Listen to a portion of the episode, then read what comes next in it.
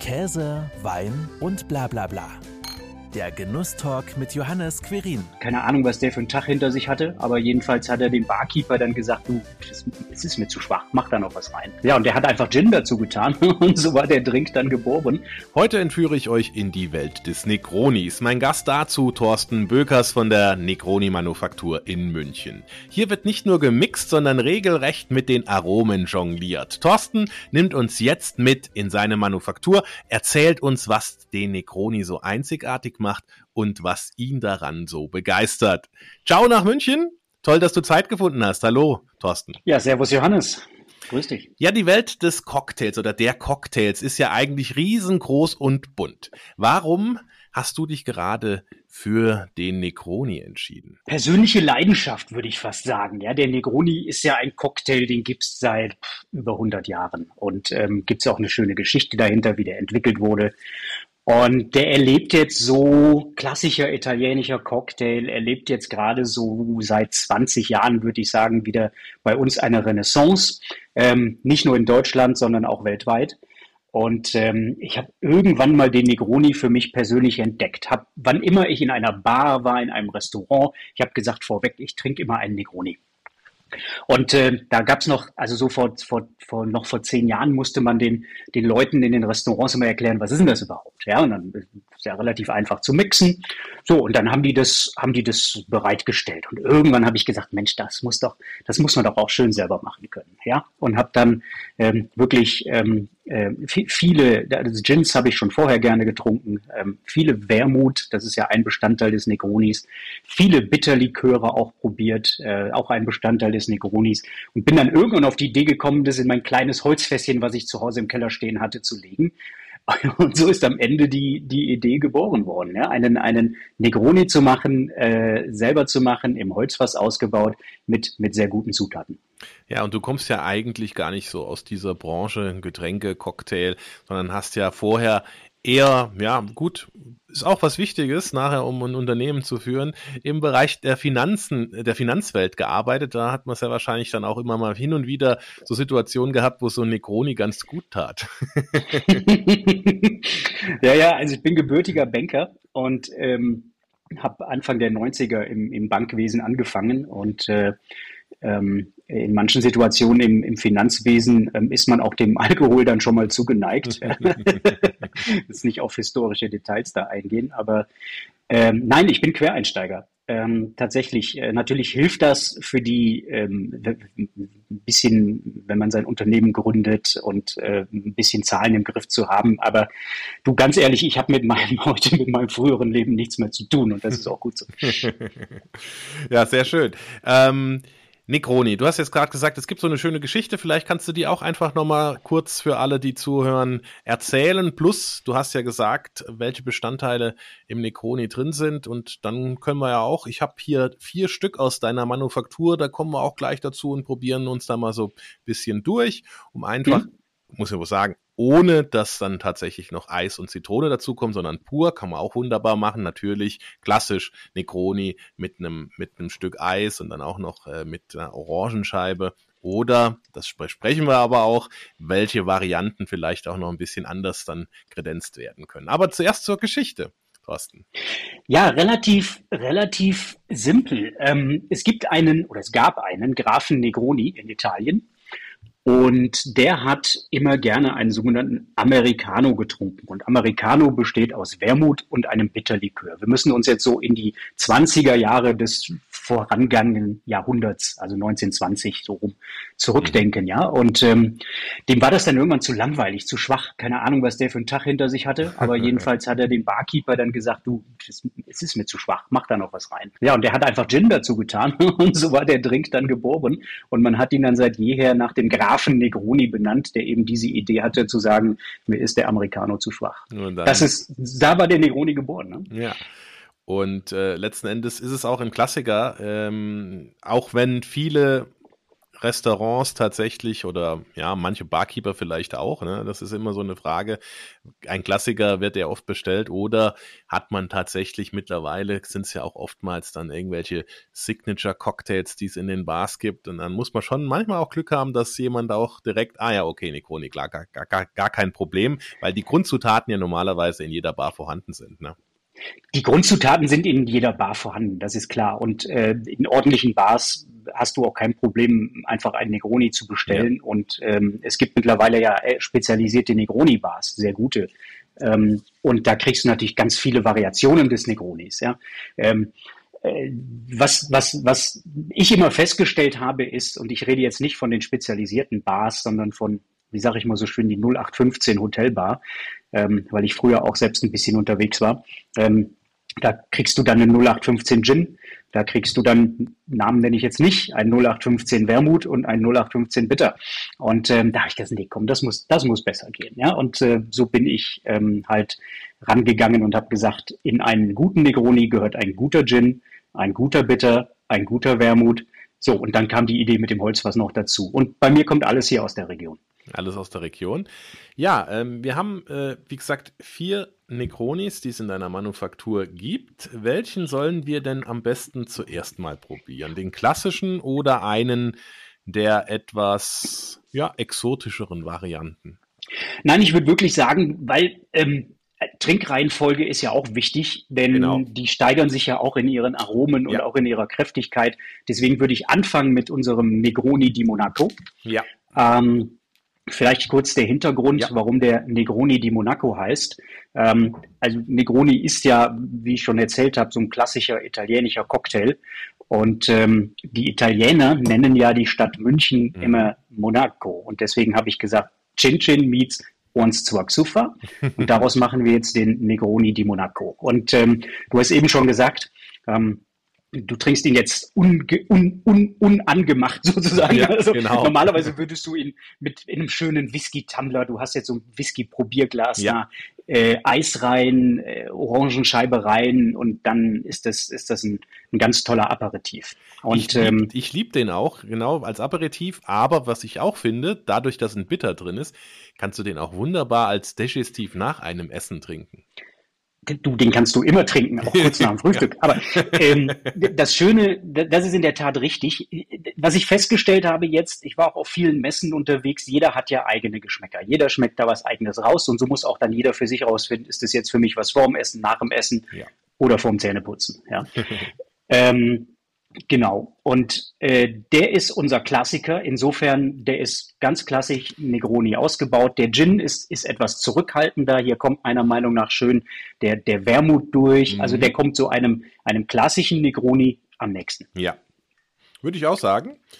Wermut ähm, hat man da schon sehr kräftig und ähm, auch der, der Bitter, der kommt dann so am Ende zum Abgang, mhm. finde ich. Mhm. Spürst du ihn links und rechts an der Zunge, wo man ja auch bitter schmecken sollte. genau, und wir haben halt hier auch einen, zum Beispiel einen Wermut, äh, den beziehen wir entweder aus Südtirol oder aus dem Schwarzwald. Also auch da ein, ein, ein Wermut, den du schon gut alleine trinken kannst. Ja, mhm. auch Wermut hat gerade so eine kleine Renaissance und äh, das ist also das das das das, das finde ich so schön, dass der dass der schön im Vordergrund steht. Meine Frau ist mag absolut keinen Gin und ja. äh, alles was mit Gin zu tun hat, aber sie sagt, der schmeckt ihr so gut, dann den trinkt sie auch. Jetzt hatte, haben wir ja gehört, ähm, der Negroni hat dich irgendwie ja so angemacht, dass du gesagt hast, ich mische den mal in meinem kleinen Fässchen selbst. Aber da ist ja immer trotzdem noch der Weg vom kleinen Fässchen hin zu einer etwas größeren Manufaktur ist ja trotzdem noch. Was gab da den Ausschlag? Äh, wurde dir dein Fässchen von Freunden und Bekannten leer gezogen, weil allen so gut geschmeckt hat? Oder was hat letztendlich den Ausschlag gegeben?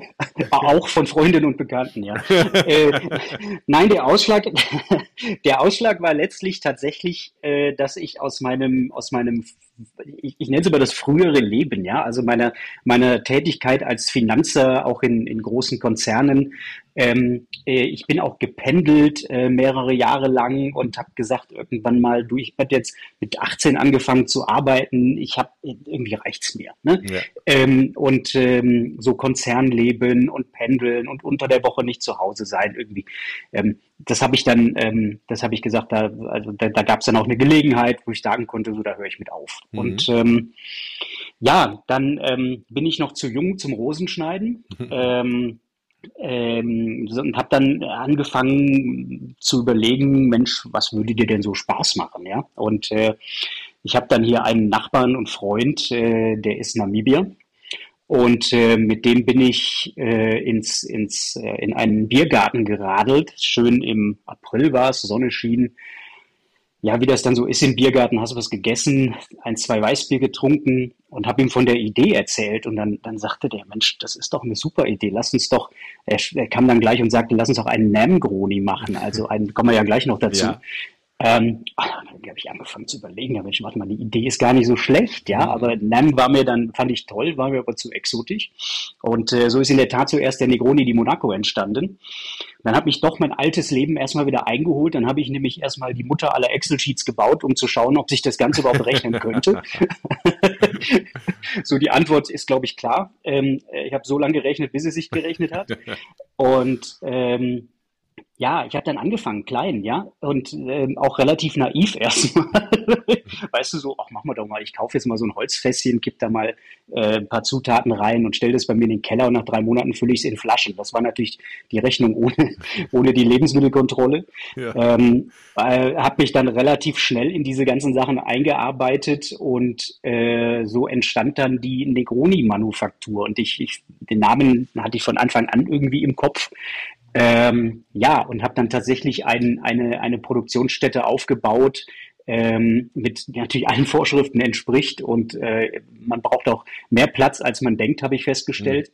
Mhm. Ähm, und so ist das Ganze dann plötzlich von der Idee, vom eigenen Holzfässchen, von der Idee zur Negroni-Manufaktur geworden und uns gibt's jetzt seit über einem Jahr, etwas über einem Jahr. Mhm. Sind das dann auch alles gebrauchte Holzfässer, die du dann einsetzt oder arbeitest du da auch mal unterschiedliche Dinge raus? Nein, ich nutze, in, ich habe in der Tat ähm, frische neue äh, Eichenfässer, ähm, die ich bestellt habe und ähm, habe die dann, wie man so schön sagt, selber weinbegrünt erstmal, dass sie dicht sind und habe die dann erst befüllt mit meinem Negroni. Habe das dann erstmal die erste Füllung so vier Wochen drin gelassen, also auch mal jede Woche hm. schön probiert, wie schmeckt er denn und habe dann gedacht, na komm, ein Eichenfass frisch, ist natürlich geröstet, aber trotzdem zieht Aromen. Und dann habe ich die erste die erste Füllung nach vier Wochen aus dem Fass rausgenommen und in den Stahltank gelegt, damit es nicht mehr weiter ja. äh, Holz aufnimmt. Und mittlerweile, ich verwende die ja weiter. Also ich mhm. meine, das ist ja auch ähm, äh, tatsächlich üblich und die ersten äh, Gin-Produzenten stehen auch schon da und scharren mit den Hufen und sagen, wir hätten mal gerne ein ausrangiertes Negroni-Fass, um da mal einen Gin, aber da müssen wir ein bisschen warten. ähm, ähm, nein, also das sind die, das sind jetzt dann mittlerweile bin ich bei der bei der dritten Füllung in meinen Fässern. Ich habe jetzt noch just diese Woche äh, die dritte die dritte Charge vom vom Giesinger Negroni aus dem Fass in den Stahltank reingetan. Ah ja, sehr schön. Wäre jetzt auch der Giesinger Negroni der nächste, den man probieren könnte, oder? Genau, das wäre der, das wäre der nächste. Der passt schön in der Folge zum, zum Negroni di Monaco. Ja.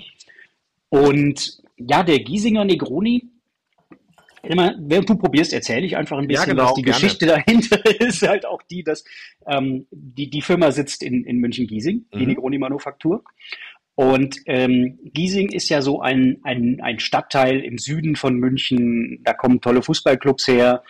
Ähm, da gibt's eine Brauerei und ähm, äh, es, es, gibt, es gibt von dieser Brauerei gibt es einen Gin und, und mhm. der ist gemacht mit dem, mit dem Lemon Drop Hopfen. Also das ist ein, ein in der Hallertau äh, speziell gezüchteter Hopfen mit so einem Zitrusgeschmack. Äh, in dem Gin ist auch das Quellwasser der Brauerei drin und ähm, so ist diese, diese Idee gestanden, entstanden, ähm, weil ich auch ein Fan dieser Brauerei und deren Biere bin. Ähm, Mensch, lass Giesinger Negroni, da muss was Giesinger aus Giesing rein und ähm, haben uns dann natürlich wieder Gedanken über die Zutaten, die weiteren gemacht. Ähm, also auch alles regional. Und ähm, ich bin dann mal irgendwann zu dem ähm, äh, zu dem äh, Steffen Marx, das ist der Gründer von Giesinger Bräu, also die Brauerei, über die ich gerade ein bisschen drumherum ja. geredet habe. Und habe gesagt, Steffen, was hältst du denn so davon? Habe ihm den Negroni di Monaco präsentiert und dachte, ja, die Idee ist gut. Ich sage, okay, Steffen, ich hätte aber gerne, ich hätte deinen Gin gerne, ja, der muss da rein und ich hätte gerne deine Kirche. Und jeder in Giesing sagt mittlerweile, ist die, Kirche vom Steffen, das ist eigentlich die Kirche in Giesing. Mhm. Ähm, die heißt anders als Kirche vom Steffen. Aber das ist ein schönes Erkennungsmerkmal hier auf unserem Logo drauf, ähm, mhm. also die Giesinger Kirche. Und ähm, so ist der Giesinger Negroni entstanden. Also der hat, der hat, der ist komplett anders als der als der Negroni di Monaco. Den ähm, würde ich auch noch als klassischen Negroni bezeichnen, aber der hat eine, eine leichte Zitrusnote, ist insgesamt ein bisschen fruchtiger. Ich habe jetzt auch schon viele gehört, die sagen, der ist ein bisschen, bisschen herber durch den, durch den Bitter von dem Hopfen, der da durchkommt. Ähm, also den würde ich dann eher natürlich wieder ein schöner Whisky-Tumbler, dann Eis rein, aber hier mit Zitronenscheibe und damit kannst du das, das schön unterstützen. Ja, also es ist auf jeden Fall gefühlt kräftiger, bitterer. Man hat den Hopfen ähm, dann auch im, im Mund, so leicht, finde ich. Und ähm, was mir aufgefallen ist, er ist etwas heller von der Farbe. Kann das sein? Genau, das kann sein. Ähm, das ist ähm, in der Tat äh, einfach eine Frage des Mischungsverhältnisses ja. auch. Denn ja, ja, genau. mein, wir versuchen ja auch auszubalancieren und ähm, die Grundzutaten sind eigentlich die gleichen. Der Gin, mhm. der Gin ist das Delta dabei. Mhm. Ja? Ähm, aber dadurch kommt dann schon mal so die, die etwas andere Farbe durch das unterschiedliche Mischungsverhältnis zustande. Wie gehst du denn jetzt davor, wenn du dann so einen neuen Negroni mischst? Du hast ja jetzt gerade beschrieben, äh, du hast dann gesagt, okay, den Gin will ich, weißt, wie der Gin pur schmeckt, versuchst du dann auszubalancieren, entsprechend mit dem Bitter und mit dem Wermut, dass das harmonisch wird. Ja, und auch in der Tat mal andere, andere, wir kommen ja gleich nochmal auf den, auf den Winter ja. und auf den Namgroni zu sprechen, ähm, äh, in der Tat auch mal andere äh, Zutaten mit rein. Ja, also ähm, nicht nur, nicht nur dann den klassischen Bitter, sondern es muss zum Gin passen und dann das ist eine Phase, da probiert man viel, ähm, auch viel mit anderen zusammen und sagt, Mensch, wie ist es denn, was passt denn zu dem Gin? Müssen wir ein bisschen mehr, mehr Wermut oder ein bisschen weniger bitter? Also das sind alles Dinge, die probiert man dann aus. Und ähm, gibt es also ganz lange Dokumentationen drüber, äh, äh, weil man ja auch schon mal gerne nach dem dritten Glas vergisst, was man jetzt da gerade drin hatte. Nein, ähm, so kommt das dann, so kommt das dann zustande, ja. Ähm, und ähm, äh, also es, äh, die Nachbarn freuen sich dann auch immer, wenn sie mitprobieren dürfen. Und dann haben wir so unser, unser kleines zwei Liter Holzfässchen auf dem Tisch stehen, dass es auch wirklich das, das richtige Ambiente hat. Und ähm, dann wird auch gerne nochmal im Glas nachgemischt. Ne? Ja, können wir vielleicht auch das Verhältnis nehmen. Ja, ja also auch viel experimentieren, bevor es dann tatsächlich ins große Holzfass wandert.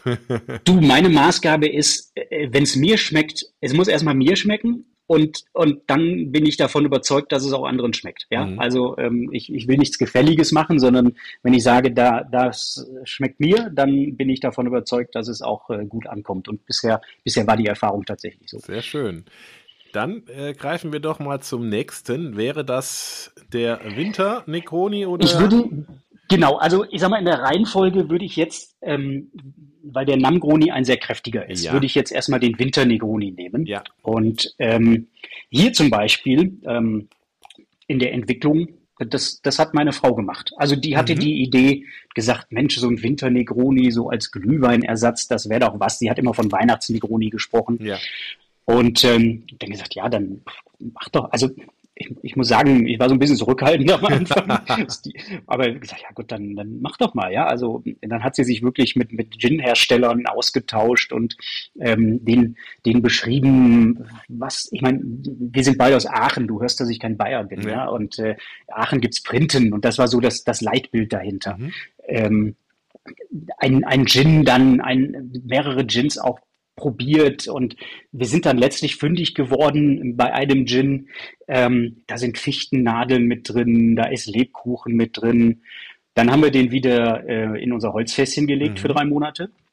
Und dann kam der da raus, also war dann fertig gemischt, als Negroni ausgebaut. Und dann habe ich nur gesagt, ah, das ist okay, wenn er schon nach Weihnachten schmecken soll, da fehlt noch was. Ja, und dann mhm. haben wir den nochmal im Stahltank so zweieinhalb Wochen mit den klassischen Wintergewürzen, also mit, mit Zimt, mit, mit Nelken, mit Sternanis. Und da ist jetzt so ein richtig schöner, also wenn mich einer fragt, ich sage immer, der schmeckt wie er heißt, der schmeckt nach Winter. Mhm. Weil da habe ich mich dann durchgesetzt, habe gesagt, also Weihnachtsnegroni, der, der, schmeckt ja auch noch im Januar, wenn es kalt ist. Ja, ja. Den können wir ruhig mal Winternegroni nennen. Und ähm, also den kannst du wunderbar, so wie er ist, trinken. Ähm, äh, auch wieder klassisch mit Eis oder, oder ohne Eis und, und auf jeden Fall Orangenscheibe würde ich mit reintun. Ja. Und was wir gerne machen ist, ähm, wir mischen den dann mit Apfelsaft so im Verhältnis Eins zu eins äh, ist das, was die Regel ist. Meine Frau macht zwei zu eins, ich auch, nur mehr Negroni statt Apfelsaft. Äh, dann machst du den warm und ähm, hast du einen wunderschönen Glühweinersatz. Ja? Und wer es ein bisschen herber mag, könnte, könnte Blutorange äh, äh, Saft verwenden dafür. Also da gibt's viele Spielarten. Mhm. Und das ist ähm, ja, ähm, heute, heute Abend kommen Nachbarn und dann machen wir das. Leider ist das Wetter nicht so gut, sonst wäre die Feuerschale heute Abend an, aber dann gibt's unseren, unseren Winternegroni mit Bratapfel. Oh. Und ähm, da freuen wir uns schon drauf, ja. Also quasi ein Hot Negroni. Ein, ein, ein Glügroni sozusagen. Ja, oder ein ja. Glügroni, ja. genau. Ja, aber das ist so, wie es beschrieben hast. In der Nase hat man schon so leicht diesen Lebkuchen und wenn man ihn dann getrunken hat, schmeckt man genau das, was du beschrieben hast.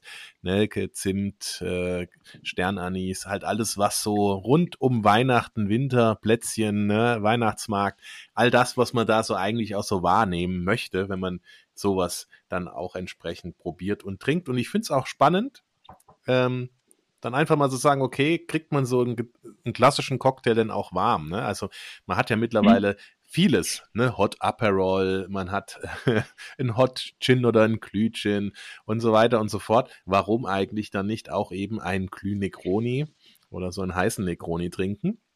Bietet sich auch wunderbar an, wenn er denn eben richtig neu interpretiert wurde. Ne? Also das ist ja immer auch das Spannende. Jetzt äh, fällt mir auch so äh, direkt die Frage ein, wie kommt das denn bei der Kundschaft an, die klassisch vielleicht nach Necroni sucht und dann ja, vielleicht auch einfach mal einen deiner abgewandelten Necroni vom Klassiker hin zu einem neu interpretierten greift. Gibt es dann dann auch äh, entsprechendes Feedback, positiv wie negativ? Ja, absolut. Also ähm, ich habe jetzt, ähm, ist gar nicht so lange her, da gab es so eine, eine große fünftägige Messe äh, hier in München, die äh, Food and Life und äh, ähm, da bin ich hin, also fünf Tage am Stück, das war schon anstrengend, wobei ein Tag wegen schlechtem Wetter wegen Schnee ausgefallen ist. Ähm, und da kommst du natürlich mit ganz vielen Leuten äh, ins Gespräch. Und dann habe ich so meine, meine, meine vier Negronis da aufgebaut und ich, so wie wir das beide jetzt hier machen, gehst du das denn einmal durch. Fängst an mit dem Negroni di Monaco und dann, dann gehst du weiter zum Giesinger Negroni und dann der Winter Negroni und dann kommt der Nemgroni zum Schluss, weil ich sage immer, der übertüncht das alles, mhm. den müssen wir zum Schluss trinken. Ähm, du, jeder hat seine Fans, ganz, ganz, ganz, ganz spannend, ja. Ähm, ähm, sehr beliebt sind die Klassiker. Ähm, und da kann ich jetzt wirklich nicht sagen, ist der, ist der Giesinger Negroni oder der Negroni di Monaco vorne. Die sind einfach beide sehr beliebt. Und dann gibt's wirklich, greifen viele zum Winter Negroni und sagen, ach, das ist, was ist mal was anderes. Das kann ich mir sehr gut vorstellen, warm machen, wenn du es dann ähm, mischst, sodass du den Alkohol etwas reduzierst und warm machst und du hast dann so ein bisschen Ambiente dabei. Ähm, also das ist, das ist schon der beliebte. Ähm, der Exot ist so ein bisschen der Namgroni, aber auch der hat seine Fans. Ähm, der erinnert natürlich dann einige Leute an, äh, die wir schon im, in Namibia waren. Und äh, wenn du dann so ein bisschen erzählst, was da drin ist, ähm, kommen dann diese, diese Gefühle wieder hoch. Ja, also jeder hat seine Fans, aber die beiden Hauptprodukte sind, sind natürlich sind die Klassiker. Mhm. Sehr schön. Namgroni, jetzt haben wir es schon so oft gesagt. Ich habe es mir auch schon mal ins Gläschen gegossen mit ihm fing ja eigentlich alles an, wenn man so sagt, zumindest von der Idee her. Ne? Die Idee, genau. ja, na, das war wirklich, ähm, das war der, und, und der heißt halt Namgroni, weil der Gin aus Namibia drin ja, ist. Und ja. dieser Gin, das ist alleine schon mal eine schöne Geschichte, ähm, den, den, auch ein, ein Gin, den du toll so trinken kannst, ähm, auch ohne Tonic Water, weil es einfach nicht der klassische Wacholdergeschmack im Vordergrund steht. Da sind Datteln drin, da ist Pfefferminze drin, da ist Kardamompfeffer drin, ähm, da ist die sogenannte Teufelskralle drin. Das ist so ein so ein Wurzelgewächs aus Namibia, erzählt mir mein Kumpel hier immer und sagt, also das machen wir alles mit, das essen wir, da kannst du den Grill mit anzünden, damit kannst du dich einreiben, das wird auch geraucht, wenn es sein muss. Also ähm, das gibt dem, das gibt dem alleine schon mal einen, einen, einen schönen Eigengeschmack. Und ähm, wenn du auf die Flasche schaust, äh, das, der ist relativ kräftig, ja, der hat 37 Prozent. Ja. Das kommt daher, dass der dass der Gin äh, alleine schon mal sehr kräftig ist und auch statt einem Wermut ist hier ein, ein sogenannter ähm, Teufelskralle-Likör mit drin, der mhm. ist alleine auch schon mal kräftig. Ähm, und das gibt ihm, das gibt ihm auch so eine, so eine kräutrige, würzige Note. Deswegen ist das für mich immer so der klassische Absacker eigentlich. Ja. ja? Und, oder was ich schon mal gerne mache, ist den mit Tonic Water aufzufüllen, so zum Vorglühen. Dann mhm. hast du ein bisschen Alkohol reduziert, aber da kommt, der ist so kräftig, das kommt immer noch, immer noch schön durch. Orangenscheibe dazu und dann ähm, ist das auch ein leckerer, leckerer Drink. Jetzt hast du ja erzählt, das war quasi ja so ne, in der Diskussion mit dem namibischen Freund entsprechend äh, so die Idee und Grundlage zur Negroni-Manufaktur beziehungsweise zum ersten eigenen kleinen Mini-Negroni-Fass. Wann hast du dann tatsächlich auch den Namcroni umgesetzt? Also ich habe ja von der Mutter aller Excel-Sheets gesprochen, die ich erstmal ähm, gebaut habe und habe mich dann auch ähm, noch viel informiert mit, äh, mit anderen äh, Unternehmern hier aus, aus der Nähe, ähm, die im Lebensmittelbereich tätig sind, weil ich, ich als Quereinsteiger hast du erstmal keine Ahnung, ja, wovon, was du eigentlich alles beachten musst. Und habe mich da also eingearbeitet in, in ein bisschen in, in lebensmittelrechtliche Anforderungen. Als Unternehmensgründer, das dauert dann auch alles. Du brauchst ein paar Genehmigungen, du musst ein Unternehmen erstmal gründen, weil für mich war klar, wenn dann soll es gleich ein, die Negroni-Manufaktur werden und nicht erstmal, ich mache das und dann machen wir das hinterher mal richtig. Also das Ganze hat dann von der Idee bis, bis zur Gründung der Gesellschaft äh, fast fünf Monate gedauert. Mhm. Ähm, mit allem drum und dran. Ja, ja, bis du auch einen Raum gefunden hast, wo du produzieren kannst, etc. etc. Ähm, also Idee Namgroni und Negroni di Monaco, ähm, Fässer gekauft, äh, Rohstoffe eingekauft, also Gin, Wermut und so weiter. Ähm, dauert das ja auch, wenn man aus Europa was importieren will nach ja. Europa, ne? schwierig. Ähm, zumindest langwierig. Ähm, und äh, naja, also es hat schon, hat schon seine Zeit gedauert. Und ähm, im November bin ich dann offiziell mit dem, mit meinem Shop, mit meinem Online-Shop an den Start gegangen und habe dann da die ersten äh, Negroni feilgeboten. Mhm. Ja, ging dann doch relativ zügig. Und der Namkroni war ja dann auch ziemlich zeitnah ja mit dabei. Also du bist ja genau. nicht nur alleine mit dem Necroni di Monaco, sondern dann mit genau. den beiden gestartet, ne? Und der Giesinger kam dann als drittes hinzu? Genau, also Negroni di Monaco und Namgroni war, war zeitgleich. Ähm, die haben dann nebeneinander noch im Fass geschlummert. Und äh, dann kam so in Richtung Frühjahr die Idee mit dem Giesinger Negroni. Ähm, dann geht's natürlich wieder los, probieren, probieren, probieren und äh, mit dem mit Giesinger Bräu in Kontakt treten. Und ähm, die Idee war schneller umgesetzt, muss ich sagen, weil natürlich die Voraussetzungen schon da waren und auch so ein bisschen dann weißt, okay, wie mache ich's denn? Ja. Ähm, aber so, ich sag mal so, von, von einer Idee, bis das Produkt in der Flasche ist und im Shop ist mit allem drum und dran, Etiketten und so weiter, da bist du schon so sechs bis acht Wochen ähm, äh, erstmal beschäftigt, weil es kommt dann auch darauf an, wie lang es im, im, Fass liegen soll. Ja. Ne? Dass, ähm, je älter die Fässer werden, desto länger lässt man es mal drin liegen. Ähm, genau. Und der letzte war jetzt der Winternekroni. Genau, das war wie gesagt die Idee meiner Frau, ähm, die im Sommer gesagt hat, äh, wäre doch schön, wenn wir einen Weihnachtsnegroni hätten. Ähm, war dann war dann schräg hier im, Im Juli bei 35 Grad zu sitzen und ähm, hier so ein Etikett mit Winter und Sternen und Dunkel und was da dann alles mit dabei ist, ähm, tatsächlich sich einfallen zu lassen und zu designen und ähm, äh, ja dann auch die die verschiedenen Gins durchzuprobieren mit dem Lebkuchengeschmack, wo wir dann gesagt haben, so das ist das ist er, ja, wir haben den dann auch gefunden. Also das ist schon eine war, war eine tolle Idee und ich bin froh, dass wir ihn dass wir ihn heute haben. Und das ist der ist auch beliebt, ja. Also ja. das ist natürlich was sag der ist vom klassischen Negroni was entfernter. Der ist halt ausgebaut wie ein Negroni.